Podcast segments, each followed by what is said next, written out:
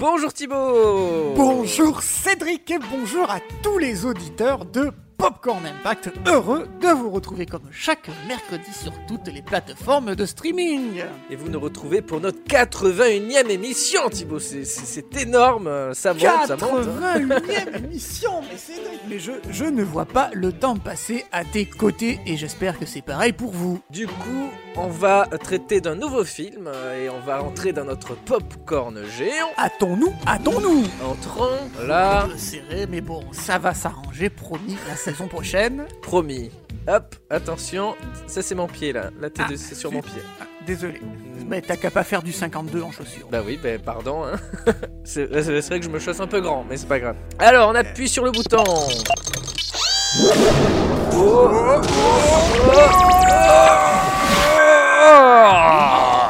Quel atterrissage toujours un peu... toujours un peu difficile. Oh là, ça va? Ça va? Te Ça tape. va. euh, C'est bon, Oui. ok. Ça, bah écoute, je suis déjà en transpiration là. On doit être euh, pendant l'été parce que c'est la fournaise. hein. Ah oui, il fait super chaud. Euh, bah, je regarde sur notre machine. Je t'en prie, dis-moi tout. Nous sommes le 5 août 1987. Ah, oui, Ah, bah, c'est ouais. pour ça qu'il fait très chaud. Voilà.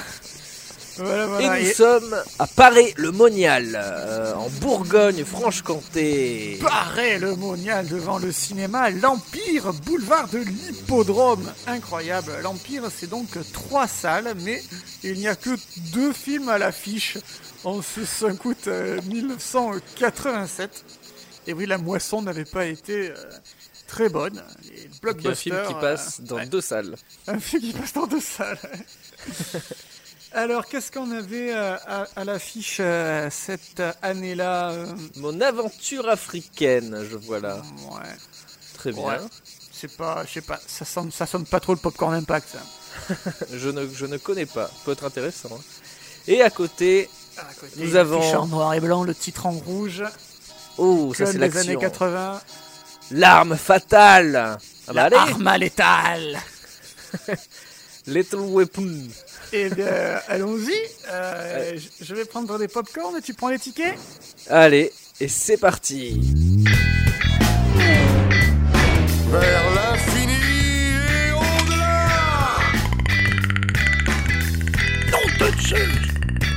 Lilou Dallas Mood qui passe. On va manger des chips. J'ai ce bel goût. Et voilà, on a les droits. Vous écoutez Popcorn Il allait prendre sa retraite. Maintenant, il la regrette du fond du cœur. Un flingue Roger, tu travailleras avec lui. Avec lui? Oh, j'ai passé l'âge de ces plaisanteries. Que ces deux-là arrivent seulement à se supporter. Qu'est-ce que tu portes comme arme? Un Smith et Wesson. Ça, c'est la marque préférée des papis. Et ça va dégager chez les criminels. Je ne veux pas de mort. Il n'y aura pas de mort. J'ai passé l'âge, je vous dis. Est-ce que tu es aussi doué que tu le prétends? On ne peut rien contre moi. En fait, dans notre arsenal, tu es notre arme fatale. Ah, ça c'est du bon buddy movie. Nostalgie quand tu nous tiens. Oh, Quelle équipe, quel duo. Alors Cédric, s'il te plaît, est-ce que tu peux voir avec le l'exploitant si on peut rester un petit peu débriefé sur ce que l'on vient de voir? La folie J'y vais tout de suite. Euh, ok, euh, il est d'accord. Il est d'accord? Aïe aïe aïe aïe, mais qu'est-ce qu'on va se régaler? Est-ce que, est que ça te fait pas déjà la, la nostalgie de revoir le film sur grand écran? Mais oui, mais c'est ça parce qu'on a, j'ai pas eu la chance de le voir sur grand écran et là on le voit en 35 mm et c'est, euh, c'est toujours un plaisir, Un et de, redécouvrir ce film qu'on, qu'on- qu'on Oh, connaît. euh, Qu'on voit là, sur la TNT euh, tous les 10 du mois depuis sa sortie. Et ben le voir au cinéma, c'est comme si on le redécouvre et ça c'est beau. Et, Et du ouais. coup, Eh je ben, te laisse nous en parler. on tout à fait. Donc, L'arme fatale de Richard Donner avec Mel Gibson, Danny Glover et Gary Busey, entre autres, un film Entre américain sorti donc en France en août 1987. C'est l'histoire de Roger Murdoch, faut-il encore le présenter? Un policier qui aime le calme et la tranquillité, incarné par Danny Glover, qui, pour ses 50 ans, ses supérieurs lui font un cadeau empoisonné, à savoir un nouveau coéquipier appelé Martin Riggs. C'est un jeune flic enragé et suicidaire depuis la mort de sa femme. Ça vous rappelle pas un, un célèbre policier australien, ça?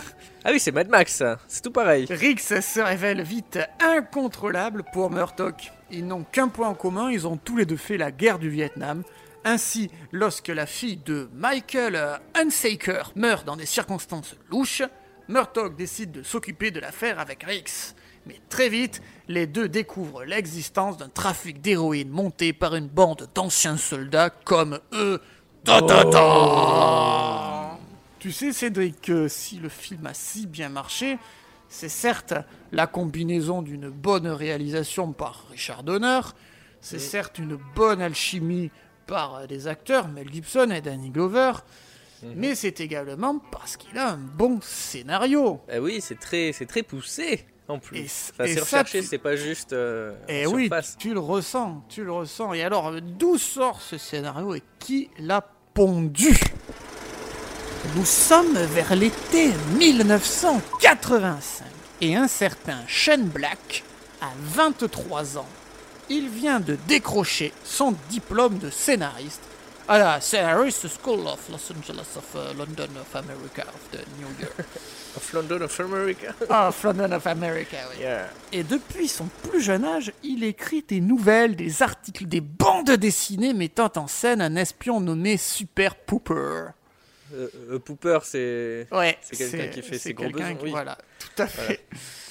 Et il a également un, un scénario d'un thriller surnaturel sur fond de guerre du Vietnam qui serait un peu une sorte d'hybride entre Platoon et l'exorciste. Ça ferait Platiste ou l'exorstoon. Il tire en disant euh, Enculé, bâtard, salaud Et il tourne sa tête en tirant sur le champ de bataille. Ok.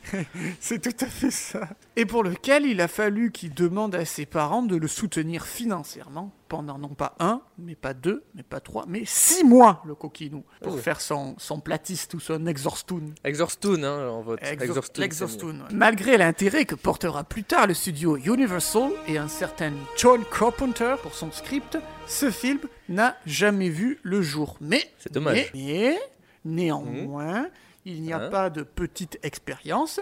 Pour le proposer à Universal et qu'il finisse entre les mains de John Carpenter pour qu'il ne se passe rien, eh bien, Black a quand même employé un agent. Et du coup, il a un contact, un agent qui sait que potentiellement, un scénario de Shane Black peut finir dans les tiroirs d'Universal. Et ça, c'est toujours bon à prendre quand on est un agent. Inspiré par Dirty Harry, donc l'inspecteur sale en français, il éprouve l'envie d'écrire un western urbain dont les protagonistes seraient des policiers. Et il déclare Des types qui arpentent la ville de Los Angeles en quête de justice, alors que ce sont de simples mecs vêtus de vieux costumes qui souhaitent récupérer leur salaire à la fin du mois. Brigadier chef et agent de la paix avant tout. Le film en question se déroulerait à Los Angeles à la période de Noël, la toile de fond favorite de Black, qui a puisé son inspiration dans les trois jours du Condor.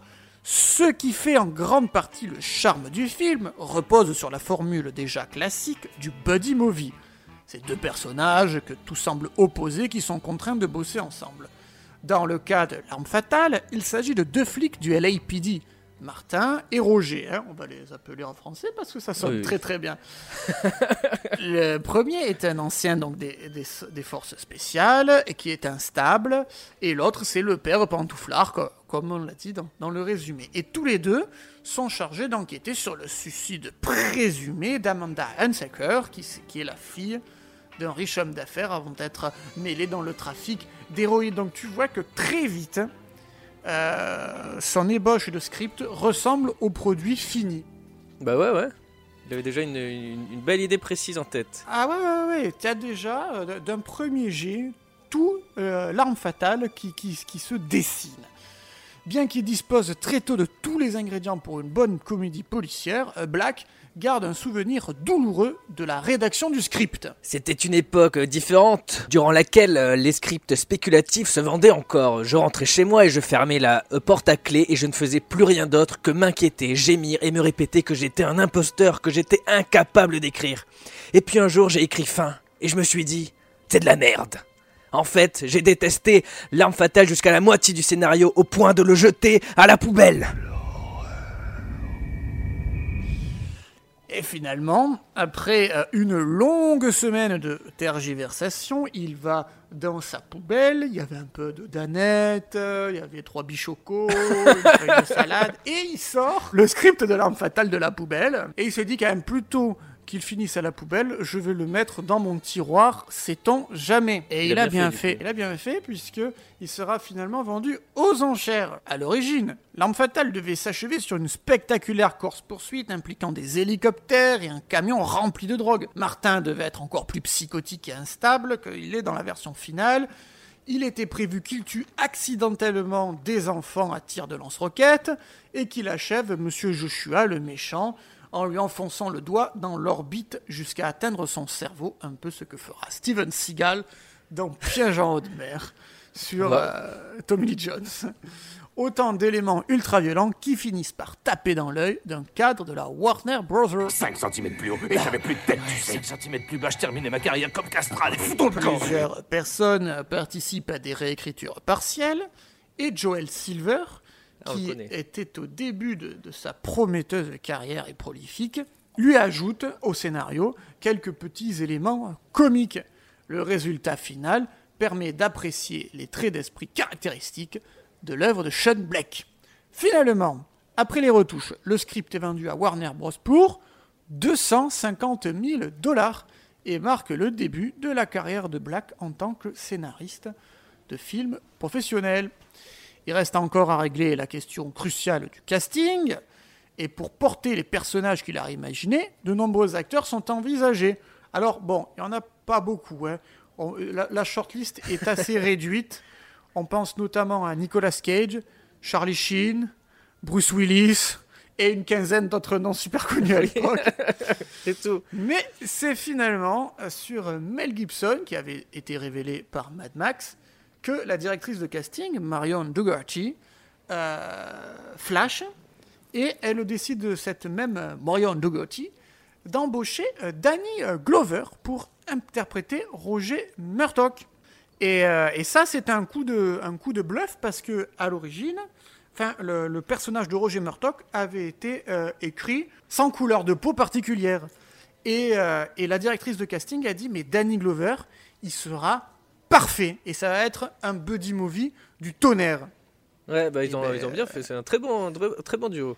Ils ont bien fait parce que Mel Gibson incarne parfaitement le flic tourmenté, pour lequel on ressent dès ses premières apparitions à l'écran un mélange de peur et d'empathie. D'ailleurs, lors de la deuxième scène, on découvre que Martin partage sa vie avec un adorable petit chien, un petit Shetland, dans son mobilhome posé sur la plage. Il ne s'est pas remis de la mort récente de sa femme dans un accident de voiture en Australie, alors qu'il était policier dans son Interceptor. Ah non, je confonds les films, autant pour moi. Euh, non, mais par contre, sa Attention, femme est quand même morte d'un accident de la route. Euh, et genre de type à descendre sa première bière au saut du lit avant même d'enfiler son slip. Bon, ben voilà, plus tard, on le voit placer le canon de son Beretta 92 dans sa bouche, tandis qu'un épisode de Bugs Bunny tourne en fond et que son visage se couvre de larmes. D'ailleurs, la rumeur court pour cette scène que Mel Gibson, maître dans l'expression de la souffrance au cinéma, aurait utilisé un pistolet chargé à blanc en vue de jouer de manière la plus réaliste possible.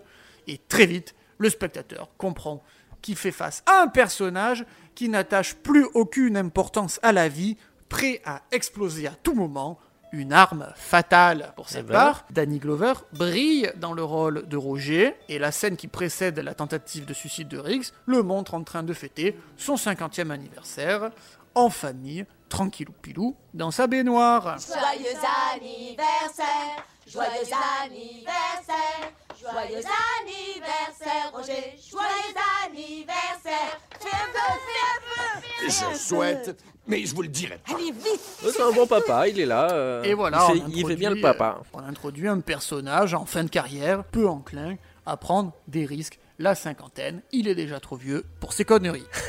Déjà. Mel Gibson, et oui, Mel Gibson déclarera à propos de ce scénario bigrement bien écrit. Les films d'action des années 70 et 80 étaient trop bidimensionnels. Les héros se contentaient de grogner et ne s'exprimaient pas beaucoup. Mais Riggs et Murtaugh étaient des, de vrais personnages. Même si le speech se résumait à ça, rassembler deux personnages improbables, ils se détestent mais deviennent amis à la fin du film. Voilà. Et Même ouais. avec ce pitch, c'est- c'était mieux. Et voilà, et, mais ça c'est la magie de Sean Blake. Afin de se préparer au mieux pour les nombreuses scènes d'action, les deux acteurs sont soumis à un entraînement rigoureux.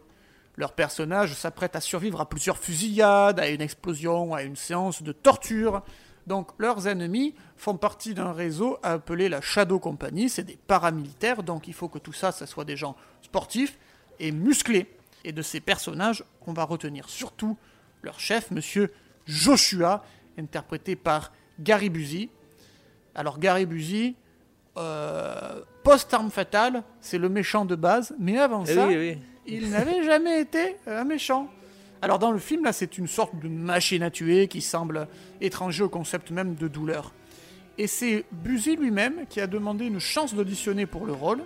C'était un visage connu depuis euh, sa performance nominée aux Oscars dans The Buddy Holly Story en 1978.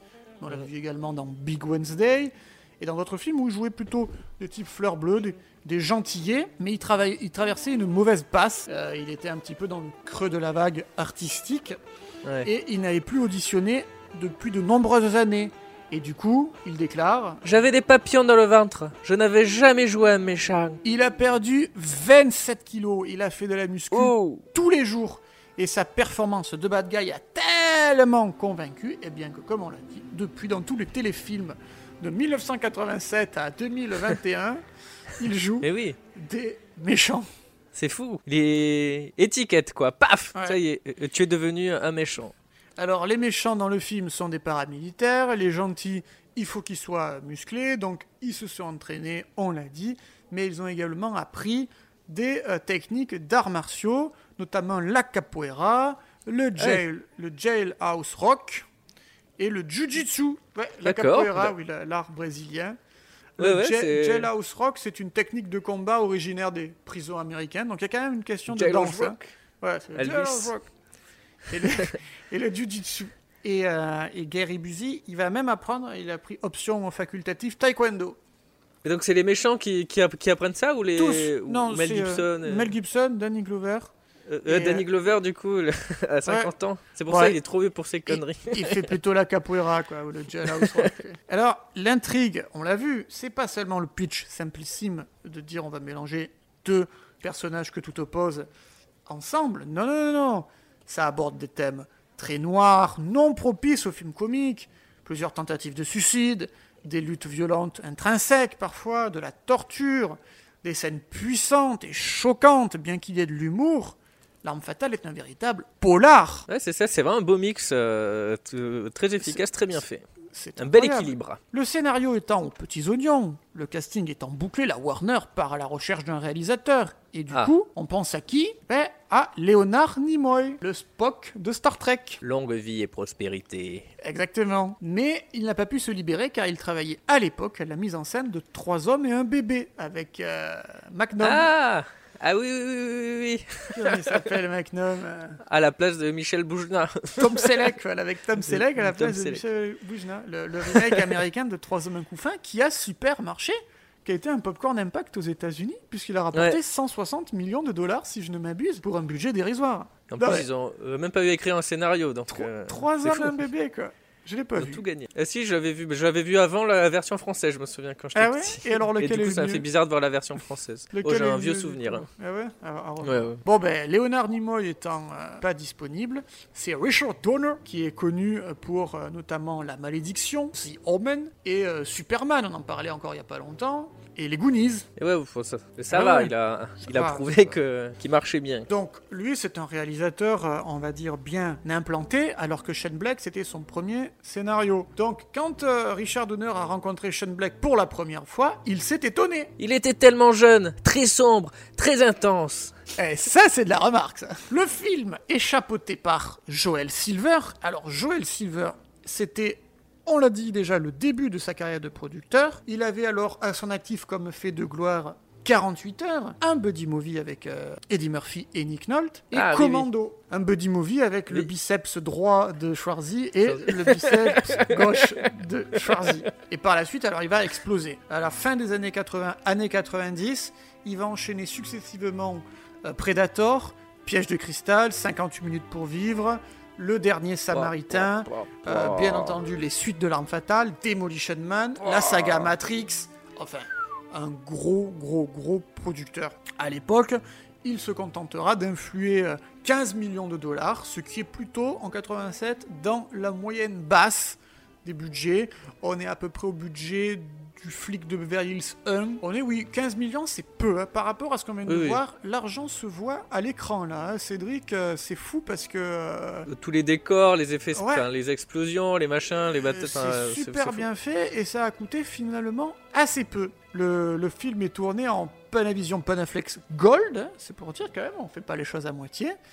Et on est, c'est le seul de la saga. Alors là, bon, c'est un peu plus technique, mais ça a été tourné en- au format 1.85, qui n'est pas le cinémascope. C'est un format plus télé. Il y a moins, c'est moins euh, rectangulaire. C'est fait pour s'adapter, voilà, sur des écrans 16 neuvième. Et c'est le seul de la saga, puisque les autres seront tournés en 2.35 cinémascope, un format plus académique pour un gros budget pour un blockbuster. À noter également, très important, que le film fonctionne grâce à des belles cascades qui sont effectuées par Dar Robinson, dont c'est malheureusement l'avant-dernier film, puisque il se tuera lors d'une cascade sur le film suivant Un Million Dollar Mystery en 1986 lors d'une cascade en moto, et du coup, l'arme fatale lui est intégralement dédiée.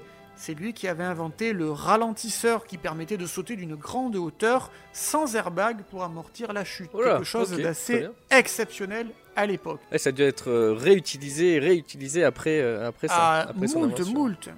Donc, un bon script, un bon réal, bonne interprétation, des belles cascades, mais l'arme fatale, c'est aussi du saxophone. C'est ouais, a- aussi des thèmes mélancoliques. C'est aussi une bande originale qui va marquer.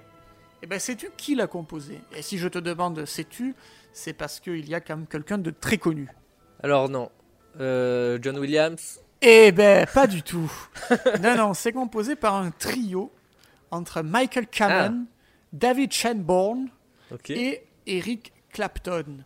Ah. Eh ouais. Alors, Eric Clapton, on le connaît, mais David Shanborn, c'est un, un saxophoniste. Et c'est à lui que l'on doit tous les riffs de...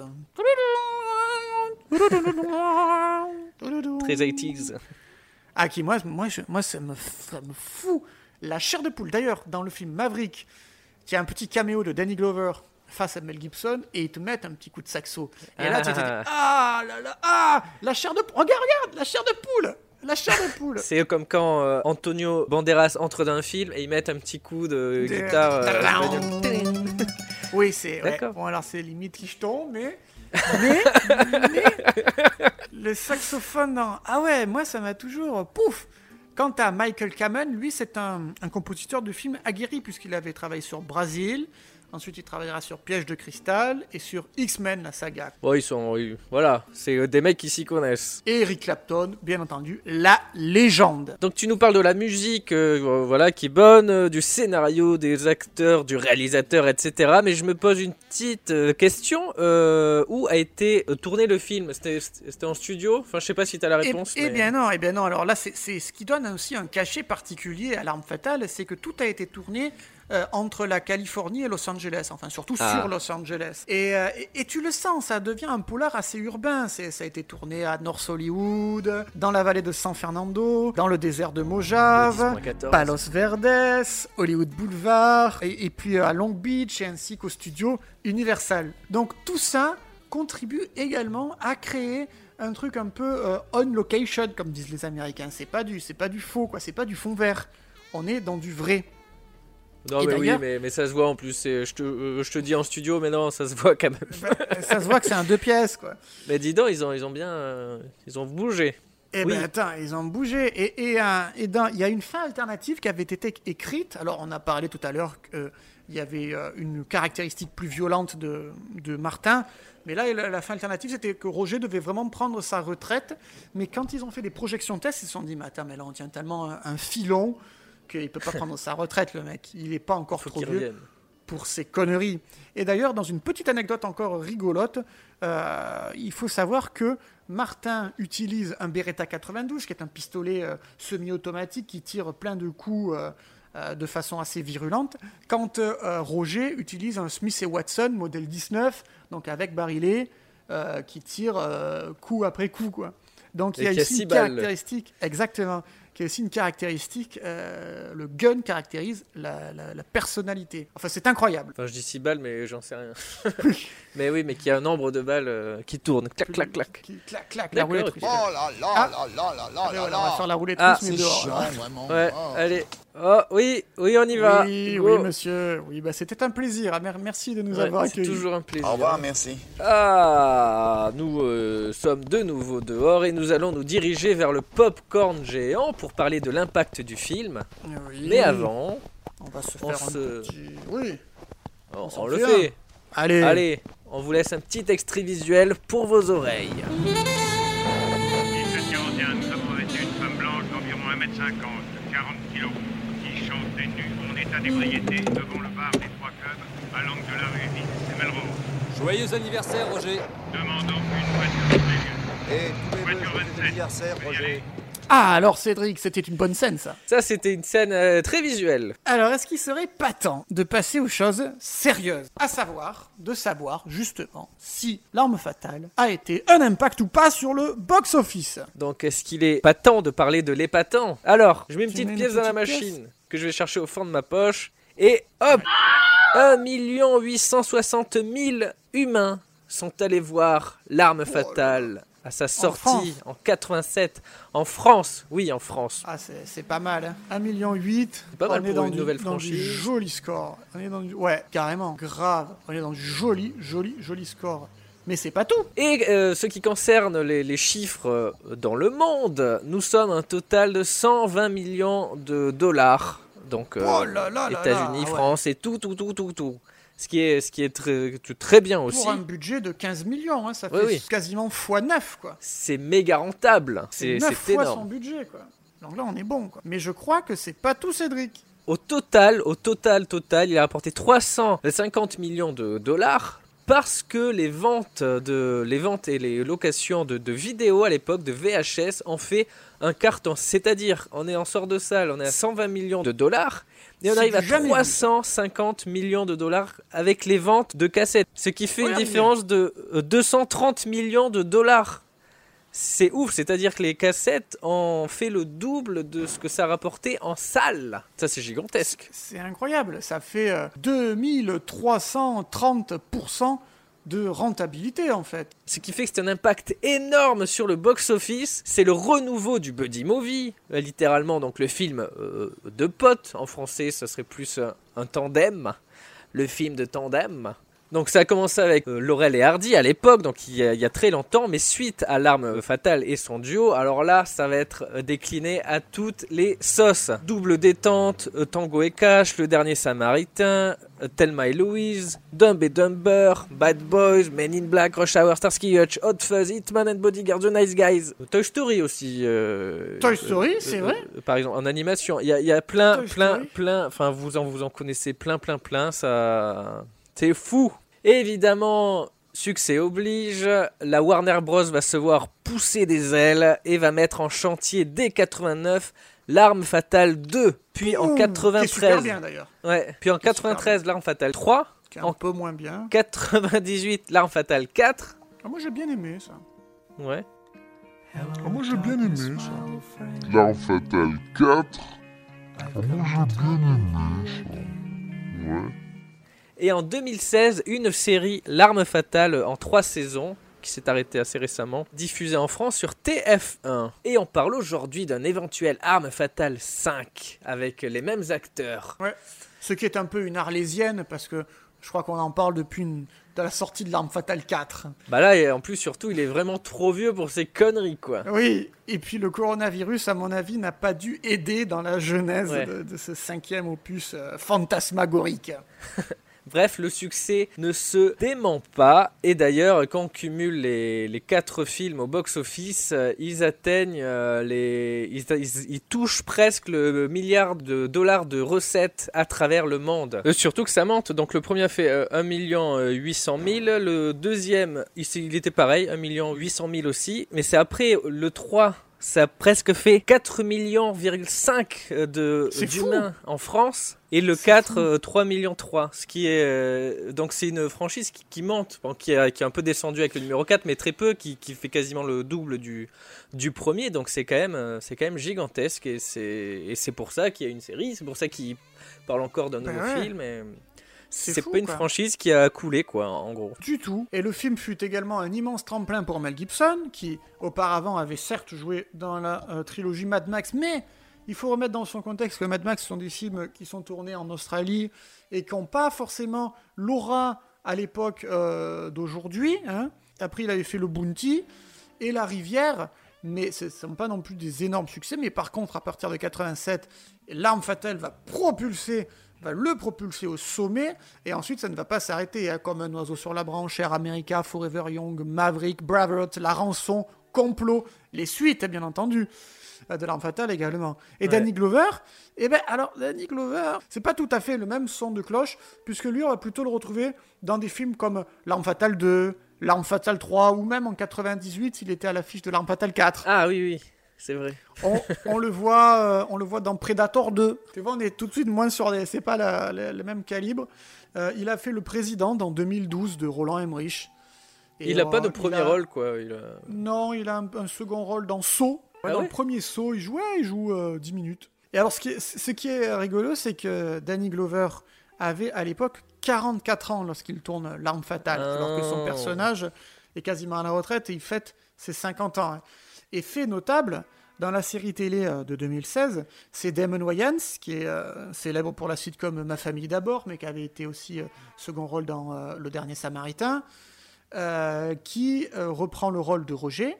Et lui, Wayans, par contre, il a 56 ans quand il commence la, série, c'est-à-dire il a 12 ans de plus. Mais il fait très jeune, il- on dirait qu'il a 40 Mais ans. lui, et- il ouais. fait très jeune, ouais. Il a 56 Et, ans? Enfin, il au début de la 56 série en plus, c'est-à-dire Ouais, qu'il a au début de 60 la ans. série, là. ouais. Oh la vache. Alors, lui, il fait très jeune, mais Danny Glover, qui avait que 44 ans, il faisait un peu plus vieux. Oui, oui, il fait un peu, il fait vraiment les On 50. croit bien qu'il a 50 ans. Quant à Mel. Gibson, ouais. Quant à Mel Gibson, lui, il avait que 30 ans lors du tournage du, du premier film. Tu te, te rends compte, euh, Cédric?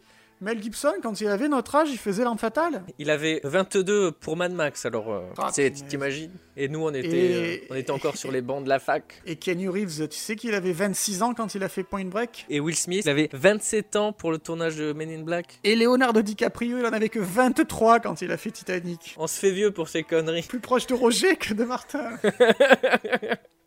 Aïe, aïe, aïe, aïe, aïe. Ça nous rajeunit Bah pas. alors, tu sauras, ça va pas nous rajeunir non plus, que l'arme fatale a été adaptée sur Commodore 64, qui était un ordinateur, euh, en jeu vidéo en 92, mais que ça a été un bide. Ah, dis donc, ben voilà. On peut pas Tu- réussir Tu partout. Un qui a bien tiré son épingle du jeu à- à- avec euh, Mel Gibson, c'est Shane Black, le scénariste, qui, après L'Arme Fatale 1, scénarisera L'Arme Fatale 2 et deviendra le scénariste le mieux payé d'Hollywood en touchant 1,75 million de dollars pour le script du dernier Samaritain de Tony Scott. Et Ok. 4 millions de dollars. Alors là, c'est là où c'est incompréhensible, parce que le dernier Samaritain, c'est quand même un bon film. Mais euh, 4 millions de dollars pour le script de Au revoir à jamais de Rémi Harlin avec Samuel Jackson, qui est quand même plutôt un gros nanar, quoi. Ouais. 4 millions de Putain, dollars pour Au revoir à jamais. Dites-nous dans les commentaires ce que vous avez pensé de Au revoir à jamais. Je crois qu'en anglais, c'est Long Kiss Goodbye, quelque chose comme ça. The Long Kiss Goodnight. Directed by Rennie Harlan. Ok, de ok. Rémi Harlin. Mais dites-nous, avec euh, dites-nous. Jenna Davis et, euh, et Samuel Jackson. C'est nanardesque par rapport au dernier Samaritain. Et euh, en 2005, Shane Black se lance dans la réalisation avec Kiss Kiss Bang Bang et revient en force avec Iron Man 3, The Predator ou encore The Nice Guys, très Ah, récemment. c'est vrai que c'est lui qui a réalisé tout ça. Waouh, Oui. Ah, Il a une belle carrière, lui, du coup. C'est cool. Et qu'en est-il pour le Russian Tomatoes Matter Cédric? Le tomatomètre, euh, donc, euh, qui répertorie les critiques, presse et spectateurs. Alors, critique presse sur 56 euh, notes, il atteint 80% d'avis positifs. Certifié frais, tomate fraîche Et pour les, les, les humains, les spectateurs sur 344 000 euh, donc humains qui ont voté, on obtient 86% d'avis positifs. euh, ce qui est... Popcorn qui tient debout Donc c'est un film qui plaît, qui marche, qui plaît, succès critique, succès public, c'est beau. Et euh, juste par petite curiosité, les avis presse de, du reste de, des, des op- des autres opus de la saga, ça dit quoi à peu près? Yes. Sachant qu'en presse, on était à 80% pour L'Arme Fatale 1. Alors euh, pour le 2, 84%, donc c'est encore Oh, mieux. encore mieux Pour le 3, donc qui a mieux marché au box-office, bah là ça marche un peu moins bien parce qu'il a 60%, euh, mais qui reste, Ouais, mais- ça reste bien. hein. Moi, je l'avais trouvé moins bien, le 3. Par contre, le 4, j'avais bien aimé. Mais ça, c'est un avis personnel. Par contre, le 4, j'avais bien aimé. Bah, on va voir euh, qu'est-ce qu'ils ont dit la presse. Même si bon, la presse n'ont pas le n'ont pas avis le n'est pas mot. voilà. 53% pour le 4. Ils ont moins apprécié là voilà. Ouais, tomate Hein. pourrie. Pas, pas terrible, Ouais, ouais. terrible. Mais bon, après, c'est ça, c'est un ressenti. Euh, Il y a des films euh, qu'on aime, on n'aime pas. C'est pas grave, c'est ça qui fait la beauté du cinéma. Il y en a pour tous les goûts et tout le monde. Et voilà, il faut pas, on ne se juge pas. Chacun ses goûts. Ok L'arme fatale. Un énorme popcorn impact. Que ce soit sur euh, la pop culture, sur la carrière de Sean Black, de Mel Gibson, de Joel Silver, tous ces gens décollent dans la stratosphère. Warner tient avec l'arme fatale sa franchise des années 80. Les recettes pleuvent, les suites s'enchaînent, les produits dérivés également. Un film marquant pour plusieurs générations de spectateurs. Et il est important de mentionner la VF, la version Oui. française, qui est un archétype des années 80-90, car nous avons deux des plus grands doubleurs qui, euh, qui font le duo, c'est-à-dire on a Jacques Franz, qui est le doubleur de De Niro et de Mel Gibson, qui double donc naturellement Mel Gibson, et euh, on ne le présente plus, Richard Darbois, qui double Danny Glover. Richard Darbois, c'est la voix du génie, c'est la voix de Harrison Ford, c'est la voix de Buzz l'éclair, c'est la voix C'est de- des comédiens de, de génie, les, les deux. Ils ont une, un, un talent de ouf. Et dans le film, enfin, la VF, elle passe crème. Bon ben Cédric, du coup, euh, j'espère qu'on va interviewer des voix françaises. Bah oui, écoute, bon, on va voir. Hein Tu tu- tu t'y frottes va- Je m'y frotte. euh, je te laisse aller boire un, un verre d'eau Un après tous coup. les trucs intéressants que tu nous as dit. Je vais me faire un petit sirop d'orgeat. Allez, je te retrouve sur la terrasse alors après. Allez, c'est parti, j'y vais. Oh bah c'est Roger. Bonjour. Salut Alors, ça gaze? Bah ça gaz. Je me présente, je suis Cédric de Popcorn Impact. Quel nom avez-vous dit? Cédric de Popcorn Impact. C'est moi Ah non, c'est c'est moi. Vous, vous êtes euh, Roger Murtaugh. Rien ne t'échappe, toi. Haha, mais vous blaguez en vrai, hein Ouais, Haha, je suis rassuré. je vais tout foutre par terre. Hein Non, non, non, non, non. Y a rien à mettre par terre en plus. Si, de gros boutons. Ah non, surtout pas les boutons du popcorn. D'accord, t'en fais pas C'était une blague aussi. Ah, vous êtes vraiment un, un clown. Est-ce que tu veux me parler ou pas? Oui, oui. Euh, on voudrait vous faire une interview. Est-ce que vous êtes ok? J'espère que t'auras pas de questions sur la cuisine. C'est encore une blague, ça. Non. Euh, oh, ok, ok. Bah, je vais. Je, bah, je sais pas si on a des questions sur la cuisine. euh. Et te chercher Oui, oui, une seconde. Je regarde. Merci, capitaine. Euh, en fait, en enlevant les questions sur la cuisine, il me reste aucune. J'ai plus rien. Pas de craque. Bah, je te jure. Regarde sur ma fiche, il me reste rien du tout. Rien du tout. Rien du tout. Pas ça, merde C'est pas grave, je vais en trouver une autre. Tout de suite, mec Oui, oui, j'ai trouvé. Je vais te poser des, des questions sur le popcorn géant. Encore un truc tordu. Ok, ok. Bah, je vais. Je vais trouver autre chose. Ok, je vais te poser des questions sur les paradoxes spatio-temporels que l'on crée en remontant le temps dans nos Mais émissions. pourquoi tu cherches toujours la complication Bah, aide-moi à trouver une question alors. Je veux pas bosser avec toi. Bah, on fait quoi On dirait qu'on est baisés tous les deux. Non, non, non, non, je, je vais trouver une question. Attends. Non, c'est fini. Non Oh, J'ai passé l'âge de ces connes.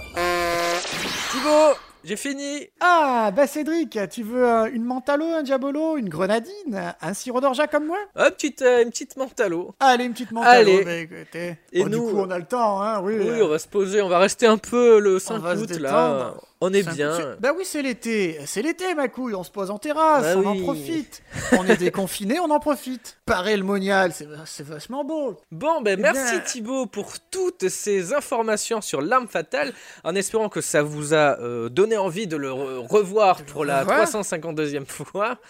En, en 30 ans, en 35 ans. Merci à toi, euh, Cédric, d'avoir joué le jeu de l'interview.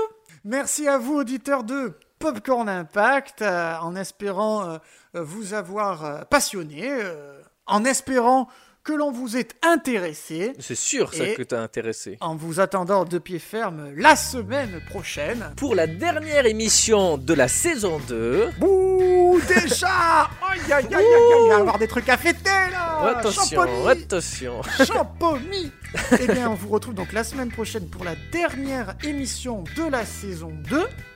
2. Mais ça veut pas dire qu'on vous retrouve pas tout l'été également pour des zéro impact, pas oh. d'inquiétude. Oh. non, non, non, il y aura un format un peu différent, mais on est là, on, est là tous court, les mercredis dans vos oreilles. À la semaine prochaine pour un nouvel épisode de. Pompa un con.